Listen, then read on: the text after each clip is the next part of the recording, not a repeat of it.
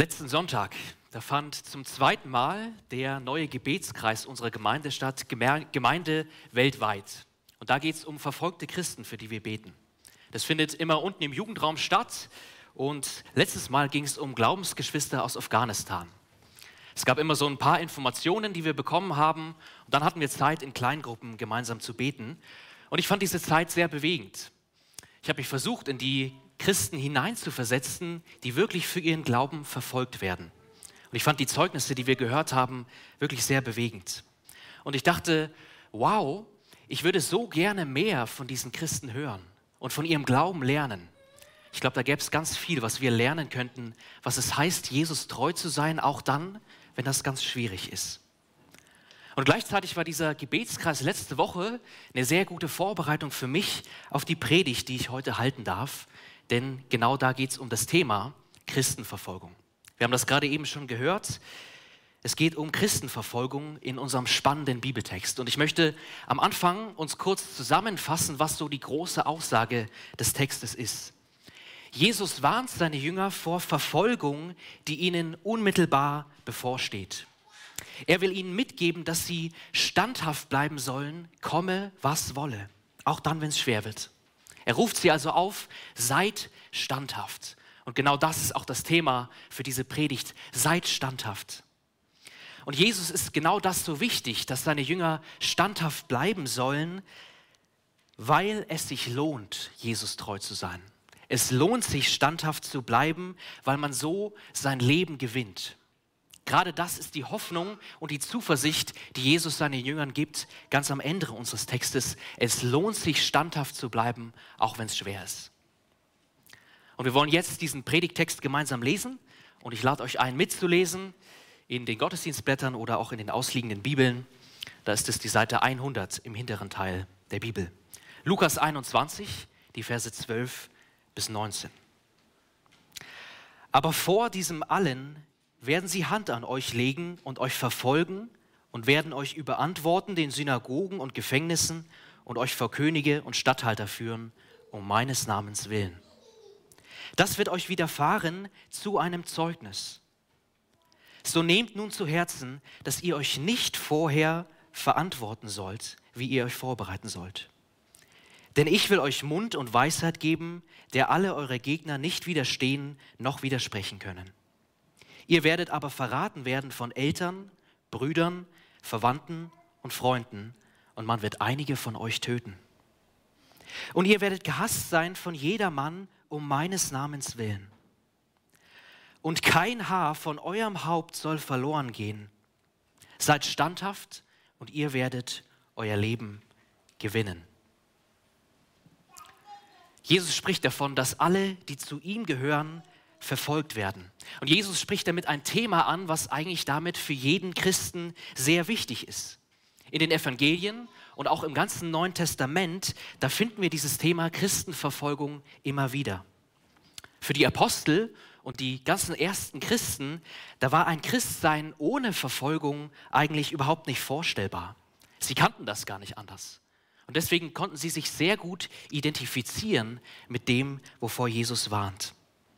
Und deswegen ist Verfolgung auch so ein häufiges Thema im Neuen Testament. Es ist für jeden Christen wichtig, auch für uns heute. Das heißt, einerseits haben wir als Christen ganz viel mit dem zu tun, wovor Jesus warnt. Und andererseits sind wir hier in Deutschland und auch in unserer Gemeinde oft weit von dem entfernt, wovon Jesus warnt. Ja, wir sind oft weit von dem entfernt, für unseren Glauben verfolgt zu werden. Es gibt nur wenige unter uns, die wirklich aus eigener Erfahrung wissen, wovon Jesus redet, die das aus ihrem eigenen Leben kennen. Die meisten von uns wurden noch nie verfolgt. Wir kennen es vielleicht alle, dass wir schräg angeschaut, worden, angeschaut werden oder dass wir ja vielleicht auf den Arm genommen werden dafür, dass wir an Jesus glauben. Wir kennen Christenfeindlichkeit, aber Christenverfolgung kennen die meisten von uns nicht. Aber ich glaube, genau dadurch sind wir eigentlich ganz nah an unserem Bibeltext dran. Denn unsere Lebenssituation ist eigentlich genau so wie die von den Jüngern, die Jesus gerade zuhören. Diese Verfolgung, von der Jesus spricht, die kennen die Jünger aus ihrem Leben auch noch nicht. Sie haben das noch gar nicht erlebt, bevor Jesus warnt. Auch für die Jünger ist diese Verfolgung etwas, was erst in der Zukunft noch kommt. Das heißt, wir sitzen mit den Jüngern eigentlich im selben Boot. Und deswegen ist die Botschaft, die Jesus seinen Jüngern damals gab, auch höchst relevant für uns heute. Und die wollen wir uns jetzt gemeinsam ansehen. Und wir wollen das tun in vier Abschnitten. Ich lade euch einmal in die Gottesdienstblätter reinzuschauen. Da seht ihr die Gliederung für diese Predigt. Es geht um Verfolgung, um Verteidigung, um Verfolgung und Verheißung. Viermal V. Ich hoffe, das kann man sich ganz gut merken. Ihr seht auch die Verse, an denen das orientiert ist. Und bei dieser Verfolgung, vor der Jesus warnt, bei diesen beiden Predigtpunkten, der erste und der dritte, da sehen wir, es geht eigentlich um zwei unterschiedliche Arten von Verfolgung. Einmal redet Jesus über institutionelle Verfolgung durch die Juden und auch durch die Regierenden. Das ist Vers 12. Und dann etwas später in Vers 16, da, da rückt diese Verfolgung nochmal so ein Stück näher an uns heran, denn Jesus spricht von familiärer Verfolgung. Bevor wir jetzt aber tiefer in den Text einsteigen, wollen wir noch gemeinsam beten. Himmlischer Vater, wir danken dir von ganzem Herzen für dein Wort. Wir wollen dich bitten, dass wir dein Wort jetzt als lebendig und voller Kraft erleben. Dein Wort ist deine Kraft. Du wirkst dadurch in unserem Leben und wir wollen dich bitten, dass du das jetzt in den nächsten Minuten auch genau tust.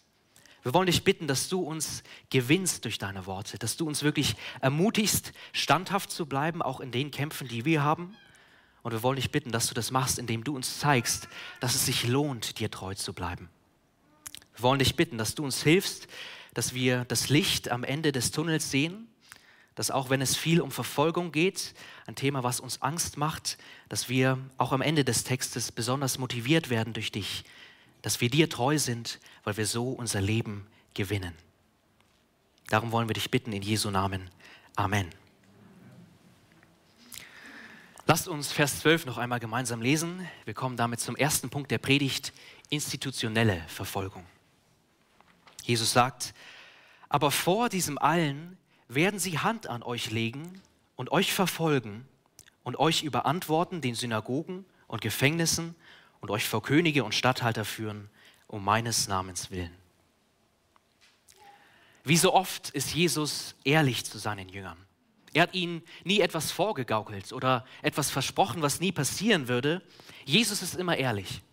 Und deswegen sagt er zu den Jüngern, dass es etwas kostet, ihm nachzufolgen. Nachfolge ist teuer, weil Nachfolger verfolgt werden. Und ich will unseren Blick mal auf die letzten Worte von Vers 12 richten, den ich gerade vorgelesen habe. Da sagt Jesus, dass die Jünger verfolgt werden wegen Jesu Namen, also wegen Jesus. Das sagt er dann später in Vers 17 auch nochmal. Und er zeigt uns damit gleich am Anfang, was eigentlich der Grund für diese Verfolgung ist, von der er die ganze Zeit spricht. Jesus selbst ist der Grund, warum Christen verfolgt werden. Jünger von Jesus werden mit Jesus in Verbindung gebracht. Sie werden mit ihm identifiziert, dass sie zu ihm gehören. Und deswegen werden Jünger von Jesus genauso behandelt, wie Jesus auch selbst behandelt wurde. Jesus hat starken Widerstand erlebt und so müssen auch alle seine Nachfolger starken Widerstand erleben. Jesus selbst hat das einmal sehr schön auf den Punkt gebracht, das wird uns in Johannes 15 überliefert. Da, da sagt er, der Knecht ist nicht größer als sein Herr. Haben sie mich verfolgt, so werden sie auch euch verfolgen. Wir lernen also gleich am Anfang, Jesus selbst ist der Grund, warum Jesus Nachfolger verfolgt werden. Und gleich am Anfang von Vers 12, da sagt Jesus auch noch was anderes, nämlich wann eigentlich genau diese Verfolgung passieren wird. Er sagt, wenn wir nochmal reinschauen, aber vor diesem allen. Fast ganz Lukas Kapitel 21 ist ja eine große Rede von Jesus, die Endzeitrede, wie wir sie oft nennen. Und Vers 12, das bezieht sich eigentlich auf das, was Jesus ganz am Anfang seiner Rede gesagt hat. Der Chris Kimaras, der hat uns letzten Sonntag darüber gepredigt. Und da ging es eigentlich um zwei Dinge, die wir gelernt haben. Zum einen hat Jesus da die Tempelzerstörung angekündigt, die 70 nach Christus passiert ist. Das war ein großes Gericht Gottes über das jüdische Volk. Ihr geliebter Tempel, der ihnen so wichtig war, der sollte zerstört werden. Und zum anderen haben wir letzten Sonntag gesehen, dass Jesus einige Zeichen genannt hat, die passieren werden am Ende der Weltzeit. Jesus hat von Kriegen, Erdbeben, Hungersnoten, Hungersnöten und Seuchen gesprochen. Und über alle diese Dinge haben wir gelernt, dass sie eigentlich in dem gesamten Zeitraum passieren. Von Jesu Himmelfahrt bis zu seinem zweiten Kommen passiert all das, alle diese Zeichen, über die Jesus geredet hat. Und jetzt in Vers 12 in unserem Text, da sagt Jesus, bevor der Tempel zerstört wird und bevor auch nur ein erstes von diesen Zeichen passieren wird, da werden die Jünger Jesu verfolgt werden. Jesus ist in den Himmel aufgefahren, er hat seinen Heiligen Geist zu seinen Jüngern gesandt und dann unmittelbar hat die Zeit der Christenverfolgung begonnen, die bis heute weitergeht. Das heißt, wir sehen, Verfolgung war und Verfolgung ist ein sehr wichtiges Thema für jeden Christen. Und diese Verfolgung, über die Jesus spricht, die kommt aus unterschiedlichen Richtungen. Es gibt unterschiedliche Feinde für Jesus Nachfolger. Und wenn wir nochmal in Vers 12 reinschauen, dann sehen wir die ersten Feinde, die Jesus nennt, nämlich die jüdische Verfolgung. Er sagt, sie werden euch den Synagogen ausliefern. Und diese Ankündigung, die hat sich genauso auch erfüllt. Die Jünger, die Jesus gerade zugehört haben, die haben die Botschaft von Jesus kurze Zeit weitergegeben und sie mussten dabei erleben, dass ganz viele aus ihrem eigenen Volk sich dagegen immer wieder gewehrt haben und diese Botschaft nicht annehmen wollten. Die Apostelgeschichte, die, die berichtet ja davon, wie das Evangelium weitergegeben wird, auch an viele Juden. Und es gab immer einige Juden, die haben das Evangelium fröhlich angenommen und die haben Jesus vertraut, dass er wirklich der Messias ist. Und es gab dann aber auch immer andere, die das Evangelium stark abgelehnt haben und die die Apostel auch als Feinde behandelt haben. Zum Beispiel Stephanus, ich glaube, einige kennen die Geschichte, er wurde gesteinigt, weil er gesagt hat, Jesus ist der Messias. Und zwar gesteinigt von Juden. Und gleich danach war es so, dass viele von den Jesus-Nachfolgern aus Jerusalem fliehen mussten, weil so viele aus ja, dem jüdischen Volk den Jesus-Jüngern feindlich gesinnt waren. Das ist also die erste Verfolgung, von der Jesus spricht. Er, er, er, er, nennt sie jüdische Verfolgung. Und daneben, da gibt es auch noch eine zweite Art von, Vers, von Verfolgung in Vers 12, nämlich die staatliche Verfolgung. Wenn wir nochmal reinschauen, er sagt, sie werden euch den Gefängnissen ausliefern und euch vor Könige und Statthalter führen. Die Personen, die regieren, Personen, die politische und die militärische Macht haben, die werden für Christen oft zu Feinden.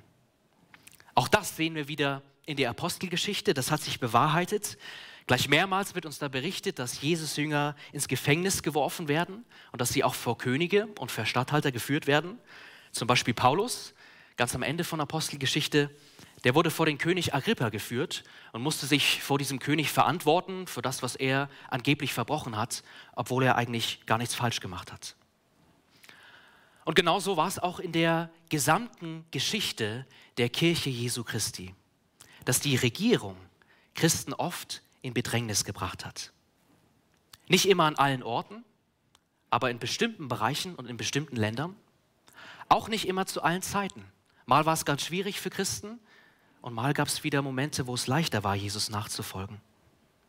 Aber bis heute ist das genauso, dass Christen verfolgt werden von der Regierung. Im 20. Jahrhundert, da mussten ganz viele Christen das erleben in kommunistischen Staaten im Ostblock. Christen wurden dort als Feinde des Staates gesehen. Sie wurden als eine Gefährdung angesehen, die unbedingt ausgelöscht werden musste. Ich möchte an dieser Stelle mal von einem Glaubensbruder erzählen, dessen Lebensgeschichte ich letztens gelesen habe. Sein Name war Dimitri und er kam aus der ehemaligen Sowjetunion. Zu seiner Zeit war das kirchliche Leben in der Sowjetunion ziemlich eingeschlafen und es hat ihn gestört und deswegen hat er eine Hauskirche bei sich zu Hause angefangen. Am Anfang, da war nur seine eigene Familie dabei, aber diese Gruppe, die sollte schnell wachsen und wenige Wochen später war dann sein ganzes Haus gefüllt mit Leuten, die an seinen Gottesdiensten teilnehmen wollten. Und das hat sich natürlich rumgesprochen. Ja? Immer mehr Leute haben davon erfahren, immer mehr Leute wollten kommen. Und leider haben auch die Behörden davon gehört, von diesen neuen kirchlichen Veranstaltungen. Und sie waren dagegen. Sie haben Dimitri angewiesen, damit aufzuhören.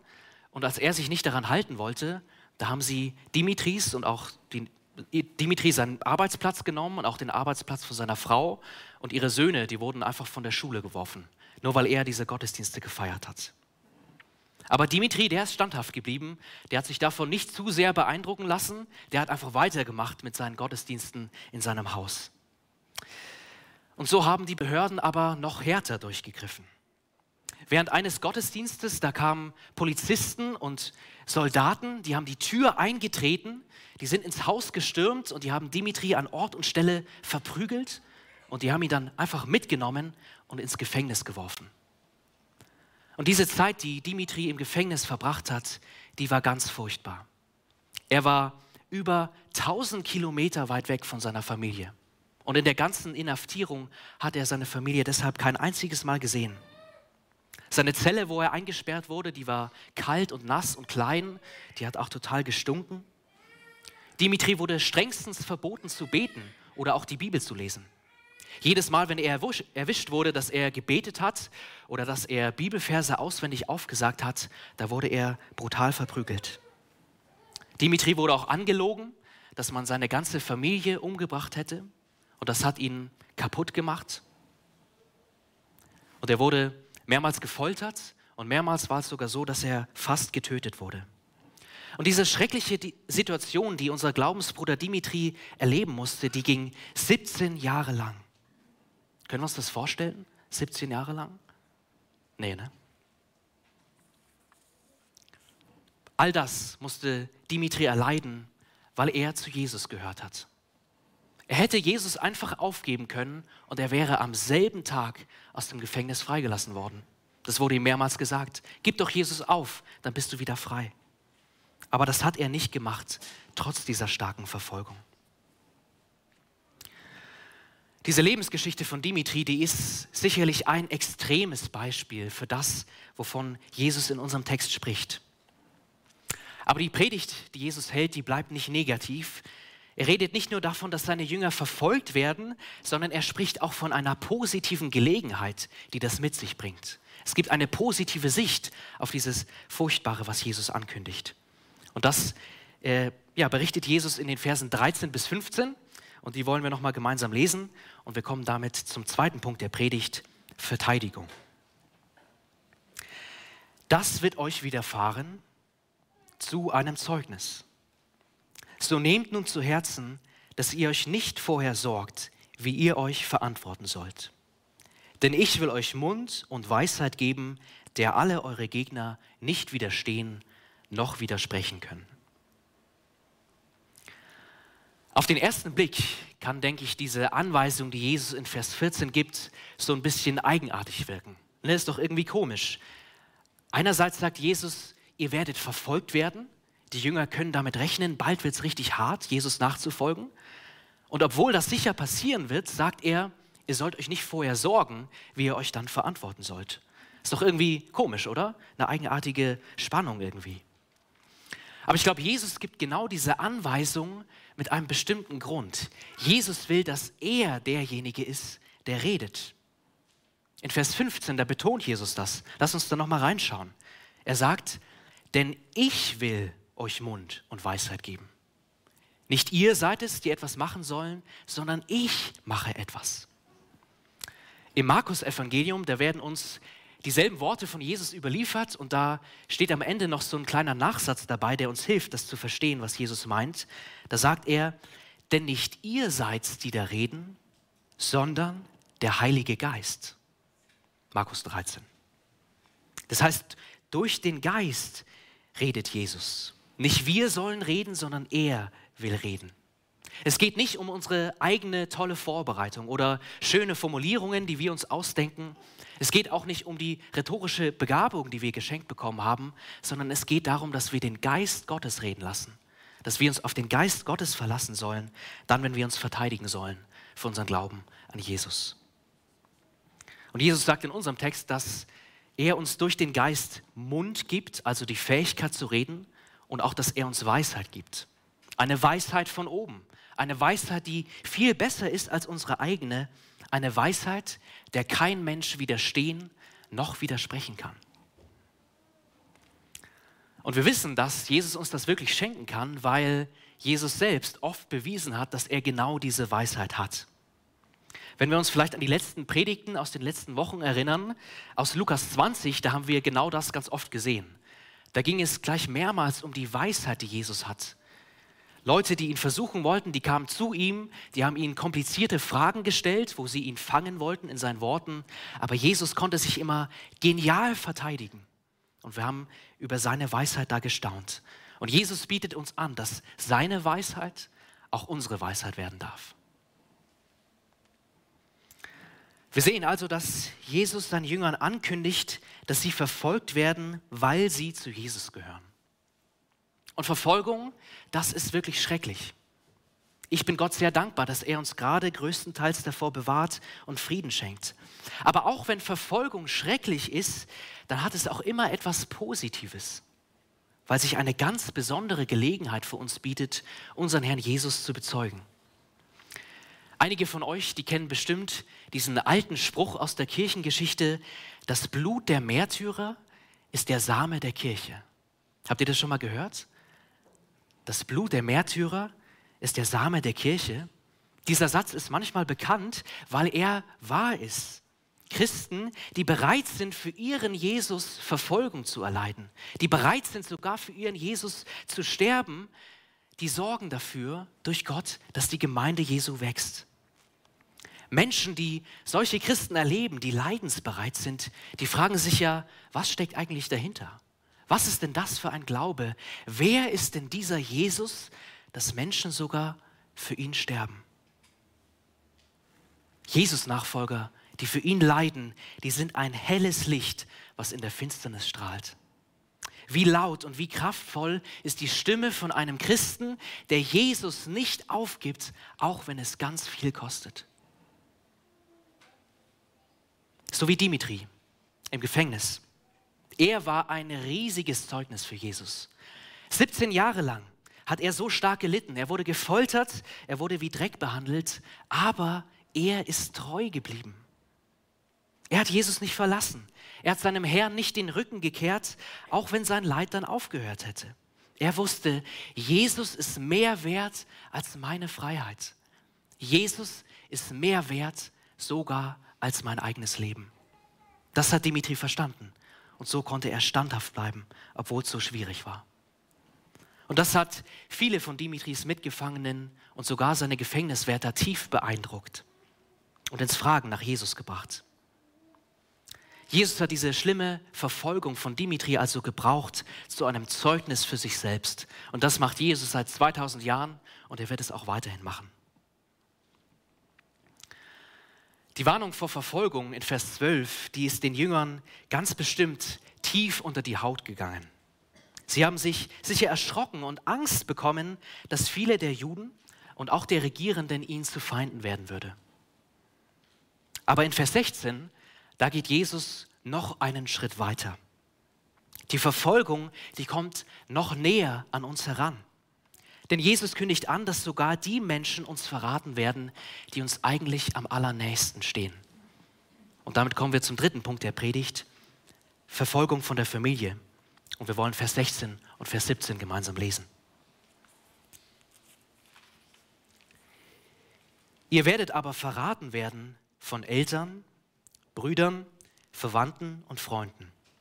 Und man wird einige von euch töten und ihr werdet gehasst sein von jedermann um meines Namens willen.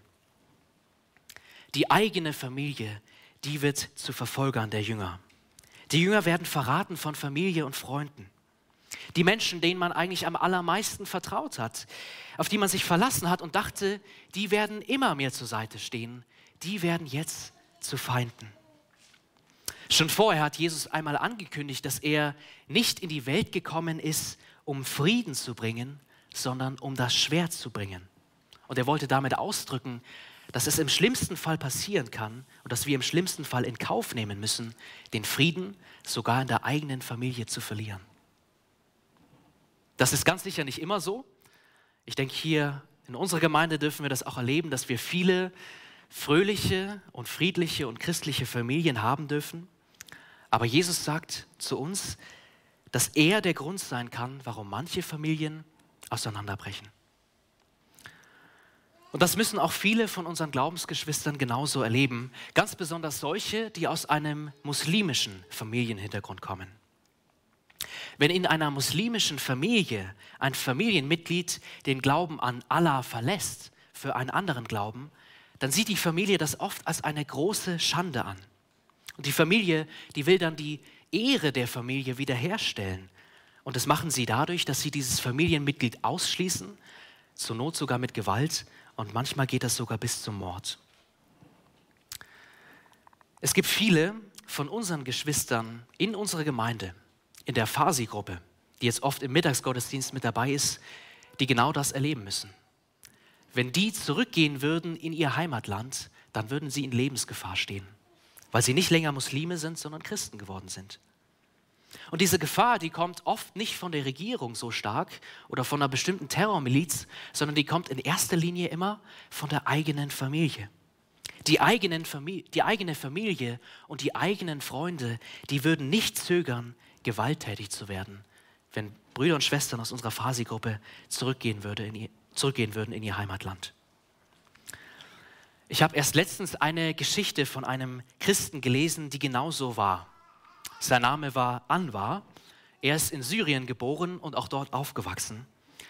Und es, ich habe diese Geschichte gelesen, weil er heimlich Jesus kennengelernt hat. Er ist Christ geworden. Und er hat sich darüber sehr gefreut, aber er hatte auch große Angst, dass seine Familie herausfindet, dass er nicht länger Muslim ist. Er hatte Angst, dass seine Familie ihn tötet. Und es hat dann leider auch nicht lange gedauert, dass seine Familie herausgefunden hat, dass er Christ geworden ist. Und als seine Familie das gehört hat, da hat seine Mutter einen Nervenzusammenbruch bekommen, so stark, dass sie ins Krankenhaus eingeliefert wurde. Und seine Schwester, die hat Anwar angerufen und ihm die folgenden Worte gesagt. Komm nie wieder her. Du bist schuld, dass die Mama jetzt im Krankenhaus ist. Du bist nicht länger mein Bruder. Das hat die eigene Schwester zu Anwar gesagt weil er Jesus nachfolgt. Er wurde dann anschließend aus seiner Familie ausgestoßen und auch aus dem Haus rausgeworfen, für immer. Und wir müssen da verstehen, dass ohne Familie, wenn man in Syrien ohne Familie ist, dass man dann in einer ganz schwierigen Situation ist. Ohne Familie hat man eigentlich gar nichts mehr. Man hat keine Gemeinschaft mehr, die sich um einen kümmert. Man hat kein Volk mehr, zu dem man gehört. Vieles geht einem verloren. Und Anwar musste all das aufgeben, für Jesus, weil Jesus ihm so viel wert war. Anwar hat erlebt, das, was Jesus ankündigt, dass die eigene Familie ihm zu Feinden geworden ist. Die Menschen, denen er eigentlich so viel vertraut hat. Und Jesus geht in Vers 16 sogar so weit, dass er ankündigt, man wird einige von euch töten.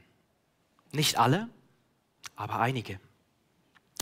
Jesus verspricht keinem von uns, dass wir immer gesund bleiben werden, dass wir körperlich unversehrt bleiben. Nein, ganz im Gegenteil, er sagt, wenn ihr mir nachfolgt, dann bedeutet das für einige von euch, dass ihr euer Leben verlieren wird. Auch diese Warnung von Jesus, die hat sich schnell bewahrheitet. Einige seiner Jünger, die ihm gerade zuhören bei seiner Rede, die wurden tatsächlich ermordet, weil sie auf Jesus vertraut haben. Und bis zum heutigen Tag ist das leider ein Schicksal, was nicht wenige von unseren Glaubensgeschwistern erleben müssen auf der ganzen Welt.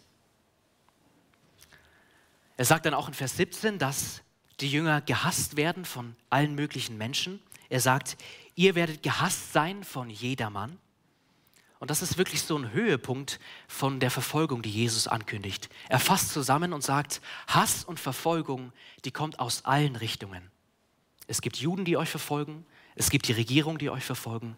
Und sogar die eigene Familie, die euch zu Feinden werden.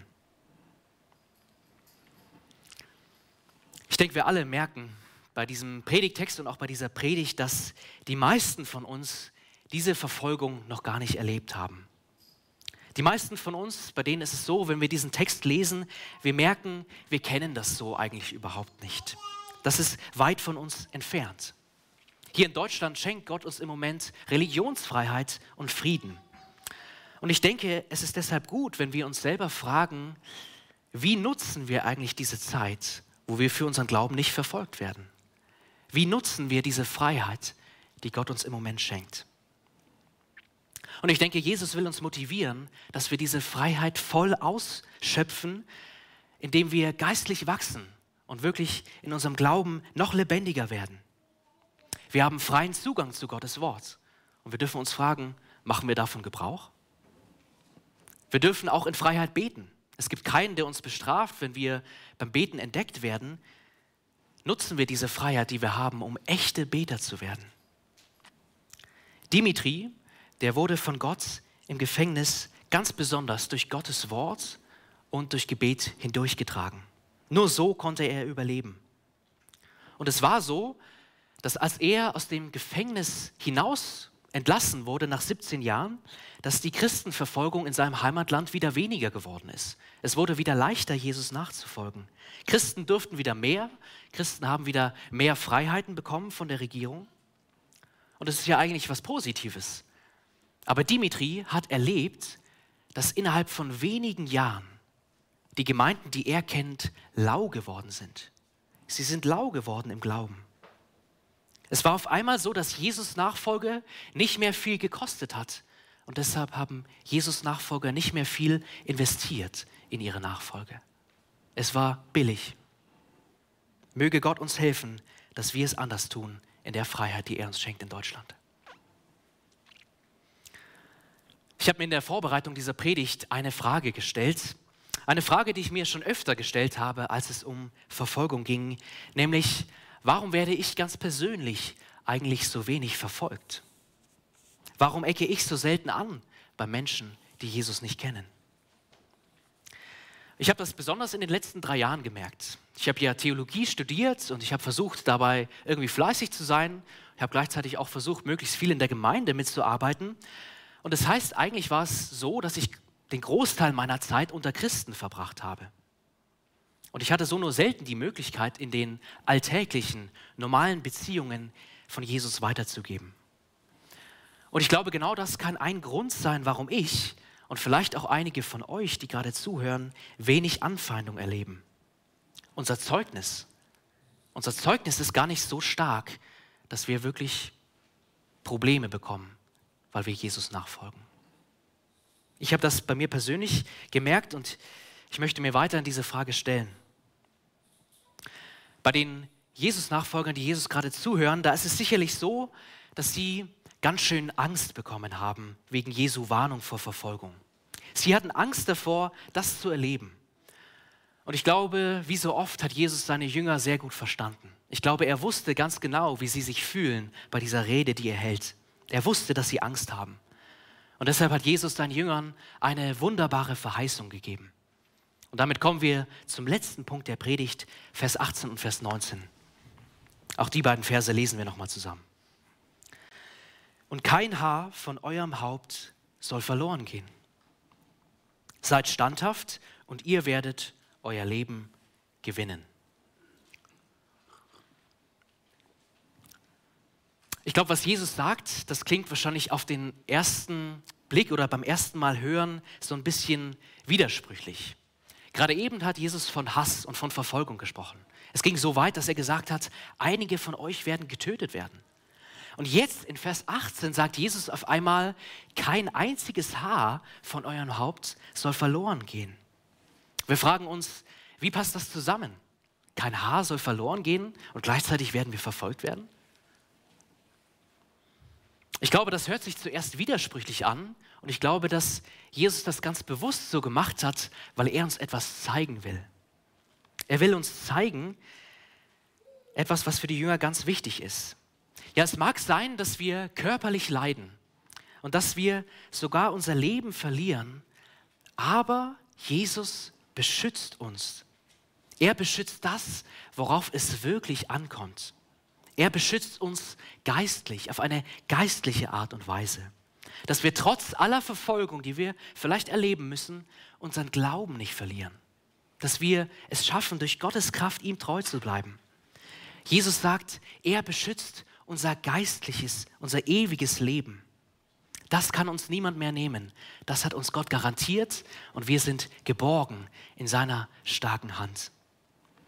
Und genau so begegnet Jesus der Angst und der Sorge, die seine Jünger haben, die ihm gerade zuhören.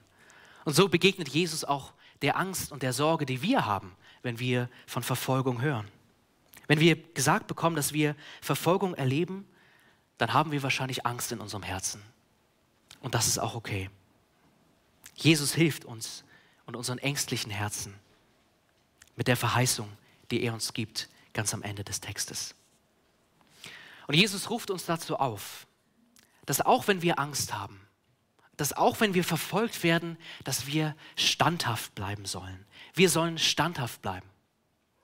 Bei uns ist es vielleicht so, dass wir lächerlich gemacht werden für unseren Glauben. Lasst uns dann umso mutiger zu Jesus stehen und ihn nicht verleugnen. Wenn wir Nachteile für unseren Glauben haben, wenn wir vielleicht eine Beförderung nicht bekommen, weil wir an Jesus glauben, dann lasst uns doch unseren Blick darauf richten, dass auch wenn wir manches verlieren, weil wir Jesus nachfolgen, dass wir noch viel mehr gewinnen in Jesus Christus. Lasst uns, wie Paulus es einmal gesagt hat, lasst uns uns nicht schämen für das Evangelium. Lasst uns geduldig sein und lasst uns Ausdauer haben in den Anfeindungen, die wir in unserem alltäglichen Leben erleben müssen. Seid standhaft, das will Jesus uns mitgeben. Und Jesus gibt uns auch eine wunderbare Motivation. Er gibt uns so viel Mut, ihm treu zu sein, trotz aller Verfolgung und trotz unserer Angst, die wir in unserem Herzen haben. Und er tut das durch zwei Dinge. Erstens, er macht uns Mut, ihm treu zu sein, weil er uns zuspricht, er beschützt uns. Kein Haar auf unserem Haupt soll verloren gehen ohne seinen Willen. Er gibt uns den Schutz, den wir wirklich brauchen. Und er gibt uns auch eine zweite Motivation, um Jesus treu zu bleiben, komme was wolle. Es lohnt sich, Jesus treu zu bleiben. Er sagt in Vers 19, seid standhaft und ihr werdet euer Leben gewinnen. Ihr werdet euer Leben nicht verlieren, sondern ihr werdet, ihr werdet euer Leben gewinnen. Denn das wahre Leben, das ewige Leben, das gewinnt man, wenn man Jesus treu bleibt, egal was passiert. So wie Jesus selbst einmal gesagt hat, wer sein Leben erhalten will, der wird es verlieren. Wer aber sein Leben verliert um meinetwillen, der wird es erhalten. Das ist die Motivation und die Hoffnung, die Jesus uns geben möchte am heutigen Tag. Und Jesus selbst weiß ganz genau, wovon er spricht. Er selbst weiß, wovon er spricht, wenn er vor Verfolgung warnt, weil er Verfolgung erlebt hat, und zwar von allen Seiten. Es gab Juden, die ihn abgelehnt haben, obwohl er ihr Bestes wollte, obwohl er ihr König sein wollte. Es gab die Römer, also die Regierenden in dem Land Israel, die ihn festgenommen haben, die ihn gefoltert haben und die ihn letztlich sogar ermordet haben. Und es war bei Jesus genauso, dass die Menschen, die ihm eigentlich am nächsten standen, seine eigenen Jünger, die haben ihn im Stich gelassen, als es hart auf hart kam. Judas, der hat ihn verraten, dass er, ja, dann eben gekreuzigt wurde letztendlich. Und sogar Petrus, wo wir vielleicht eigentlich viel Hoffnung hatten, dass er Jesus treu bleiben würde, auch er hat Jesus dreimal verleugnet.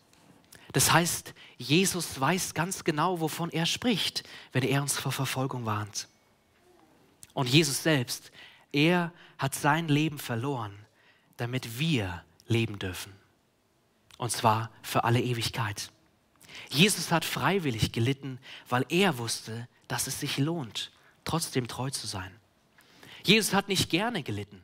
Ich denke, wir alle kennen die Worte, die er zum Vater gesprochen hat, kurz vor seiner Kreuzigung. Lass diesen Kelch an mir vorübergehen. Jesus hat sich überhaupt nicht gefreut auf das, was kommt. Er hatte große Angst. Aber Jesus wusste, wenn er treu bleibt, und wenn er den Leidensweg bis zum Schluss geht, bis zum Tod, dann lohnt sich das. Er wusste, es lohnt sich, weil er dadurch seine Gemeinde sich kauft durch sein teures Blut. Und deswegen will ich dich einladen, wenn du Jesus noch nicht kennst, wenn du noch nicht so genau weißt, wer ist Jesus eigentlich und was heißt es, ihm nachzufolgen, ich will dir Mut machen, lern Jesus kennen. Es lohnt sich, ihm nachzufolgen. Er ist ehrlich zu uns. es ist nicht immer alles viel besser, wenn wir Jesus nachfolgen. Wir werden verfolgt werden. Dafür warnt er uns. Aber es ist der gute Weg. Denn es ist der einzige Weg, der wirklich zum ewigen Leben führt. Deswegen, wenn du Jesus noch nicht kennst, ich lade dich herzlich ein, ihn kennenzulernen. Wenn du Fragen hast, dann komm gerne auf einer unserer Pastoren zu, zum Beispiel Matthias Mockler, der uns heute durch den Gottesdienst geleitet hat. Ich werde danach an der Tür stehen, wenn du mir eine Frage zu Jesus stellen würdest. Ich würde mich sehr freuen. Wir wollen gemeinsam beten.